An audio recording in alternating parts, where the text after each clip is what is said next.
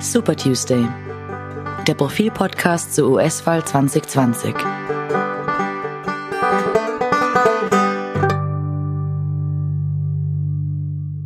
Hallo und willkommen zu unserem Super Tuesday Podcast. Mein Name ist Robert Reichler und bei mir ist meine Kollegin aus dem Auslandsressort, Siobhan Gietz. Hallo Siobhan. Hallo. Hi. Wir sprechen heute über ein Thema, das uns möglicherweise noch im Laufe des Tages schon überrollen wird, nämlich die Frage, wer wird die Vizepräsidentschaftskandidatin des demokratischen Präsidentschaftskandidaten Joe Biden. Warum wird uns das möglicherweise überrollen? Weil Joe Biden eigentlich angekündigt hat, dass er in der ersten Augustwoche oder Anfang August bekannt geben wird, wer das sein wird. Und er hat es bisher nicht getan. Und mittlerweile überschlägt sich alles äh, vor Spekulationen, wer es sein wird.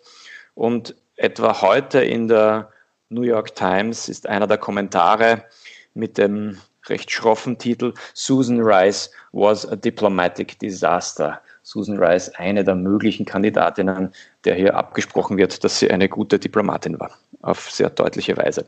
Das heißt, wir werden hoffentlich, möglicherweise heute, morgen, zumindest noch in dieser Woche, nehmen wir an, erfahren, wer die Vizepräsidentschaftskandidatin sein wird. Das verfolgen wir. Siobhan, wer sind denn die Favoritinnen? Es sind tatsächlich nur Kandidatinnen und die meisten davon äh, sind auch nicht weiß. Also Biden hat sich dem Druck gebeugt, ähm, eine schwarze Frau oder schwarze Frauen ähm, zu nominieren. Ähm, es ist schwer zu sagen, wer jetzt wirklich ähm, die Favoritin, als Favoritin gilt, die Kamala Harris. Das ist ähm, eine Senatorin aus Kalifornien, 55 Jahre alt. Die war auch mal Staatsanwältin und sie war auch direkte Konkurrentin Bidens. Den, bei den Vorwahlen, ne? Genau, bei den Vorwahlen. Sie hat ihre Kandidatur dann 2009, äh, im Dezember 2019 zurückgezogen. Ähm, ganz kurz noch, dann gibt es die Karen Bass, die ist 66 Jahre alt. Ähm, das ist auch eine Kalifornierin, sitzt aber im Kongress und die ist bekannt für ihren Einsatz für soziale Gerechtigkeit und Antirassismus. Gibt aber auch ein paar Skandale dieser Front, vielleicht nachher noch dazu. Und ähm, zuletzt würde ich sagen, ist Susan Rice auch noch eine ähm, hoffnungsvolle Kandidatin. Die war Sicherheitsberaterin in Präsident Obamas Administration. Es sind auch noch ein paar weiße Frauen im Rennen, aber ähm, ich glaube, es kann davon ausgegangen werden, dass es ähm, eine, eine, eine schwarze, äh, schwarze Amerikanerin Okay, das sind jetzt schon mal Favoritinnen. Ähm, du hast das so formuliert, da hat sich dem Druck gebeugt. Tatsächlich die Frage, wen nominiert man als Vize, ähm, ist immer eine sehr, sehr strategische Frage. Ähm, die Antwort, die jeder oder jede gibt, äh, wen soll man nominieren, lautet immer ganz staatstragend, das muss jemand sein, der im Fall des Falles den Job des Präsidenten oder der Präsidentin übernehmen kann. Das ist natürlich logischerweise in der Verfassung, das ist die eigentliche Aufgabe des Vizepräsidenten oder der Vizepräsidentin. Ähm, Im Falle des Todes oder des äh, Rücktritts, äh, Impeachment etc. wird der Vizepräsident Präsident. Ähm, tatsächlich aber ähm, überlegen natürlich alle äh, Kampagnen, Berater und auch die Kandidaten selbst, wen soll ich nehmen, wer hilft mir in meiner Kampagne. Und deshalb ähm, kann man auch sagen, die Wahl und auch schon die Vorauswahl der Leute, die da in Frage kommen, zeigt, wo die Kampagne meint, Schwächen zu haben. Und bei Biden ist das jetzt relativ offensichtlich. Biden ist ein alter, ein sehr alter, er ist 77 mhm. Mann, er ist weiß und man hat ja eigentlich nach den, äh, nach den Midterms gemeint, die Demokratische Partei sei so divers wie nie zuvor. Ähm, Patsch kamen die Vorwahlen und übrig geblieben als Spitzen, äh, als Favoriten äh, waren dann am Ende ähm, der alte weiße Mann äh, Joe Biden, äh, der fast genauso alte Mann ähm, Bernie Sanders. Mhm. Äh, das war jetzt kein, kein toller Auftritt. Ähm, da war eben Kamala Harris dabei, aber die hatte dann am Ende keine Chancen, ist bereits im Dezember ausgeschieden. Das heißt, Biden möchte diese, diese Schwachstelle, dass er eben ein alter weißer Mann ist, dadurch ähm, verbessern, äh, das ein bisschen vergessen machen, indem er eine Frau nimmt, möglicherweise eine Schwarzafrikanerin. Ähm, und auf alle Fälle auch jemand, der jünger ist als er, was nicht sehr schwierig ist. Ähm, es gab schon viele, viele äh, lustige Anregungen. Ich habe zum Beispiel gelesen, warum nicht die, die auch hierzulande sehr bekannte Alexandria Ocasio-Cortez, mhm. AOC, ähm, die immer wieder auffällt mit ihren Videos und mit den scharfen Attacken gegen Republikaner, vor allem gegen äh, Präsident Donald Trump. Nur, da muss man wissen, auch für den Vizepräsidenten oder die Vizepräsidentin gilt das Alters, äh, die Altersanforderung muss mindestens 35 Jahre alt sein. Ähm, AOC ist erst 30, das heißt, sie kommt nicht in Frage. Wie ist es dann mit den, ähm, mit den Wählerstimmen? Welche Wählerstimmen soll dann jetzt ähm, die, die, die Vizefrau ähm, generieren? Geht es nicht auch darum, dass das Biden ist vielleicht ist auch ein bisschen langweilig und mobilisiert vielleicht auch nicht so gewisse Schichten, die eine Harris vielleicht durch auch oder eine Bass durchaus auch mobilisieren könnte, oder? Das ist recht interessant. Ähm, man weiß ja von Biden, dass er eigentlich sehr stark ist bei afroamerikanischen Wählern. Das heißt, weshalb muss ausgerechnet Biden jetzt eine Afroamerikanerin als Vizepräsidentschaftskandidatin nehmen? Ähm, das Interessante ist, es ist möglicherweise richtet sich die, diese Botschaft, hallo, wir sind divers und äh, ich äh, küre eine Afroamerikanerin, ähm, gar nicht so sehr an die Afroamerikaner selbst, sondern vor allem auch an das linke Segment der Demokratischen Partei, auch der weißen Linken, die meinen, wir, wir wollen eine diverse Partei sein, wir wollen mhm. keine rein weiße Partei sein, das ist das falsche Signal. Ähm, deshalb eine Afroamerikanerin. Also da kommen viele, viele Überlegungen ins Spiel. Nur eines noch, äh, auch für, für unsere Zuhörer, man denkt vielleicht, wenn man nicht viel nachdenkt, es gab schon mal eine Vizepräsidentin. Tatsächlich gab es mhm. natürlich noch keine. Ähm, es gab Vizepräsidentschaftskandidatinnen, aussichtsreiche. Die erste war 1984 Geraldine Ferraro. Ähm, das war die, die Vizekandidatin von, von äh, Mondale. Und 2008 natürlich Sarah Palin, Vizekandidatin von, von äh, mhm. John McCain. Aber da die verloren haben, gab es tatsächlich in den USA noch nie eine Vizepräsidentin.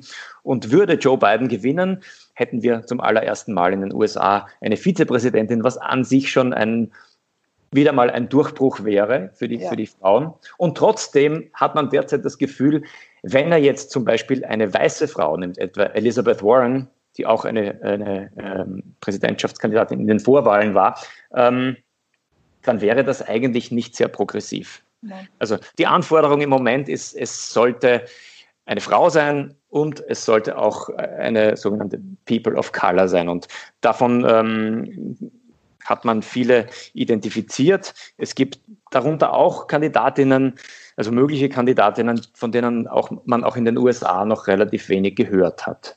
Ähm, jetzt hat ja Biden auch gewisse Anforderungen. Ne? Ähm, jetzt, jetzt, hört man immer wieder, dass er, ähm, dass er eigentlich auf der Suche nach jemandem ist, der total loyal ist.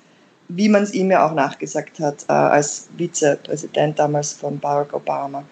Aber ist es möglich, ähm, dass er sich dann für Harris entscheidet, wenn sie ähm, schon, sie war schon ziemlich angriffig auch immer wieder teilweise ihm gegenüber in Debatten, ne? Und jetzt dann soll sie, soll sie die, die loyale rechte Hand sein. Wie, wie, wie wird das zusammenpassen? Biden war zu eigentlich fast jedem ähm, Zeitpunkt zu Beginn im ein Jahr lang der absolute Favorit unter den demokratischen Präsidentschaftskandidaten. Er war natürlich der, auf den sich die Angriffe konzentriert haben. Er weiß das. Alle haben ihn angegriffen. Auch Harris hat natürlich ihn angegriffen.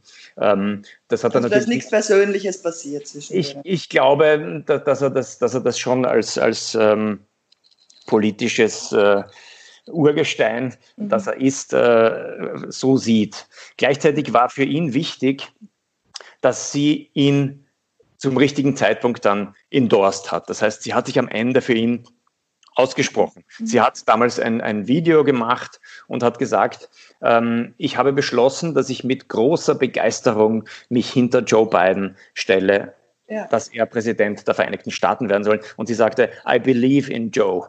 Und das war dieses Endorsement war für ihn natürlich auch wichtig und das hat er bestimmt nicht vergessen. Also ich glaube, man kann sie durchaus auch als loyal bezeichnen. Und wäre sie, würde sie Vizepräsidentin von Joe Biden, dann, dann äh, wird sie ganz bestimmt loyal sein, so loyal wie er zu Barack Obama war.